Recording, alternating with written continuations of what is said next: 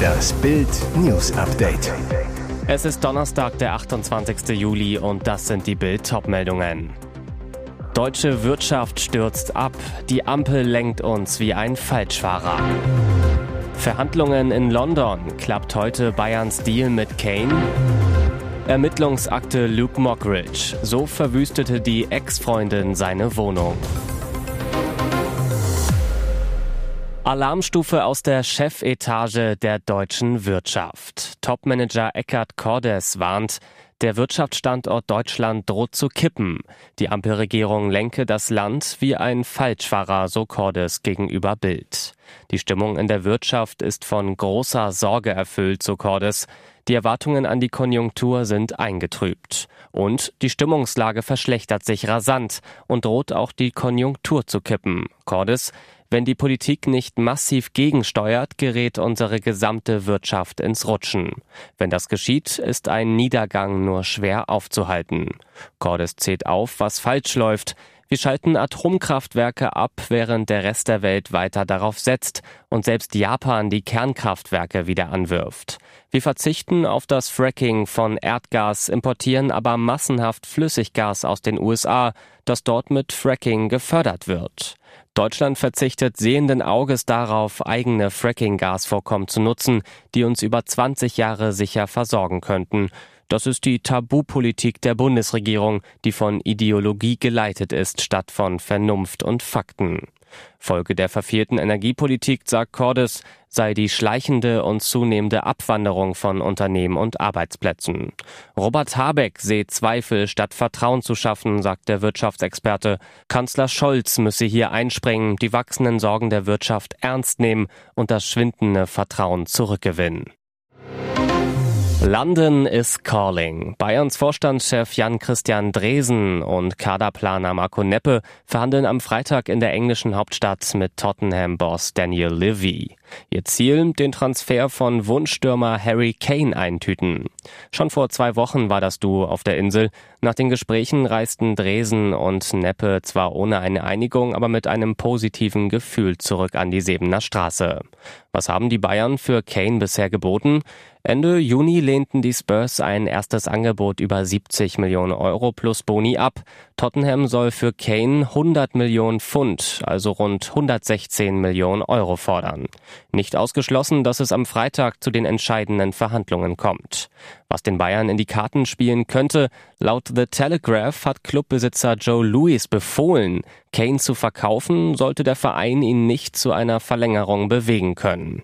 Ein noch größeres Faustpfand für die Bayern-Verhandler ist Kanes Zusage, unbedingt zum Rekordmeister wechseln zu wollen.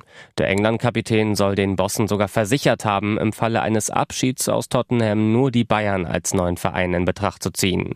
Dazu passt, Kanes Ehefrau Katie war zuletzt bereits in München, um sich nach einem Haus und einer Schule umzusehen.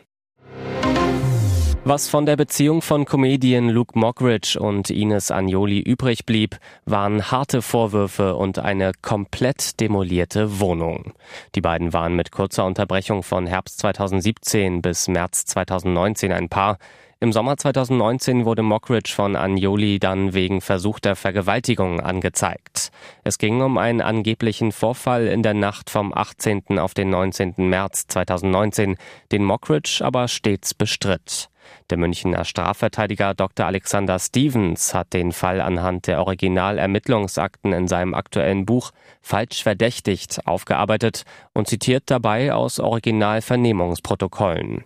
Brisant, nachdem Ines Agnoli von einer harmlosen Handyflirterei zwischen Mockridge und Lena Meyer-Landrut erfahren hatte, soll sie ihn am Telefon zunächst zur Rede gestellt haben. Im Anschluss wurde Mockridges Wohnung in Köln dermaßen verwüstet, dass sie vorübergehend unbewohnbar war. Der Schaden lag im fünfstelligen Bereich. Wie Mockridge weiter zu Protokoll gab, soll Agnoli nicht nur Dutzende Weingläser, Teller und Becher durch die Wohnung geworfen haben, sondern auch Kunstbilder an der Wand zerstört und Kinderfotos von ihm zerschnitten haben. In Mockridge Aussagen heißt es weiter, Sie schnitt mir auf anderen Bildern den Kopf ab, beschmierte sämtliche Preise und Auszeichnungen mit Edding und es fehlten zwei wertvolle Fernsehpreise wie auch die Jeansjacke, welche sie mir zum Geburtstag geschenkt hatte. Sie verschüttete Rotwein und legte ein Feuer in meiner Badewanne, wo ein Gutschein für ein Wellness-Wochenende und ein Familienalbum komplett abbrannten. Die Wohnung war ohne Frage unbewohnbar. Ich stand in diesem Scherbenhaufen. Ines Agnoli gab die Verwüstung der Wohnung später in einem Spiegelartikel sogar zu. Richtig klischeehaft war ich da. Das war kein guter Moment von mir, wird sie zitiert. Das lässt Schalke-Fans schäumen vor Freude. Kultsponsor Feltins kehrt überraschend auf die Brust von Königsblau zurück.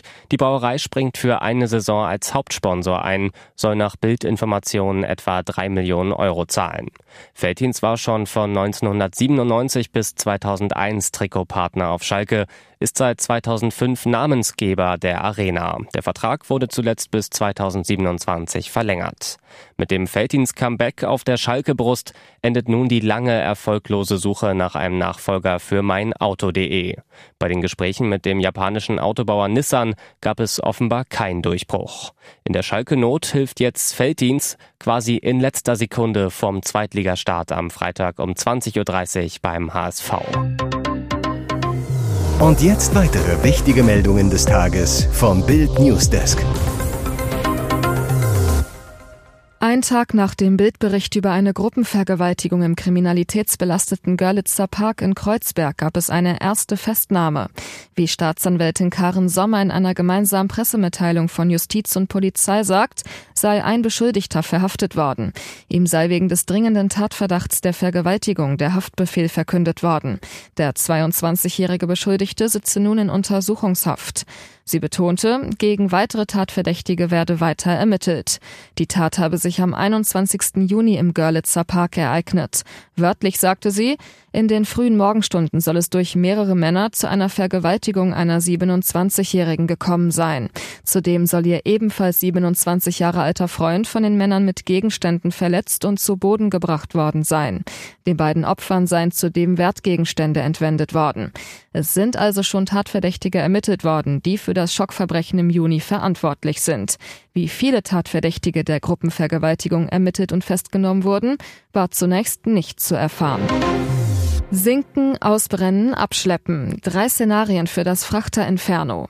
Es ist 23.45 Uhr, als sich Flammen aus dem Frachter Fremantle Highway gegen den dunklen Nachthimmel vor der Nordseeinsel Ameland erheben. Das 200 Meter lange Schiff hat 3783 Autos geladen, darunter 25 Elektroautos. Wenn es sinkt, droht eine Umweltkatastrophe. Doch wie könnte das Feuer Inferno enden? Bild erklärt drei mögliche Szenarien, was mit dem Schiff jetzt passieren könnte. Erstens, das Schiff brennt aus. Das ist derzeit am wahrscheinlichsten, sagt Tobias Thiele, Pressesprecher der Deutschen Feuerwehrgewerkschaft zu Bild. Die Rettungskräfte vor Ort versuchen derzeit, das Schiff von außen mit Wasser zu kühlen. Bis das Feuer ausgebrannt ist, kann es Wochen dauern. Zweitens, das Schiff wird abgeschleppt.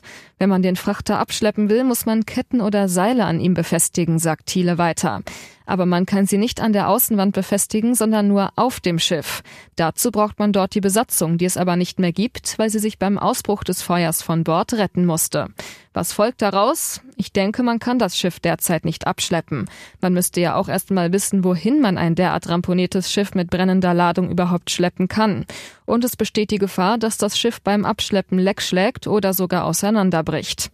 Drittens, das Schiff sinkt. Das ist das schlimmste Szenario, sagt Thiele. Das passiert, wenn die Schiffshülle durch das Feuer aufplatzt oder die Ladung verrutscht und der Frachter kentert. Besonders für das Wattenmeer würde die Havarie des Riesenfrachters fatale Folgen haben. Trennung nach über elf Jahren. Ehe aus bei WM-Königin Pop. Sie ist unsere WM-Königin und inzwischen von ihrem Mann getrennt. Seitdem Alexandra Pop mit der deutschen Mannschaft im vergangenen Sommer Vize-Europameister wurde, hat sich viel im Leben der Kapitänin verändert. TV-Shows, viele neue Fans, Werbespots. Was kaum einer weiß, auch privat ist bei Poppy nicht mehr alles beim Alten.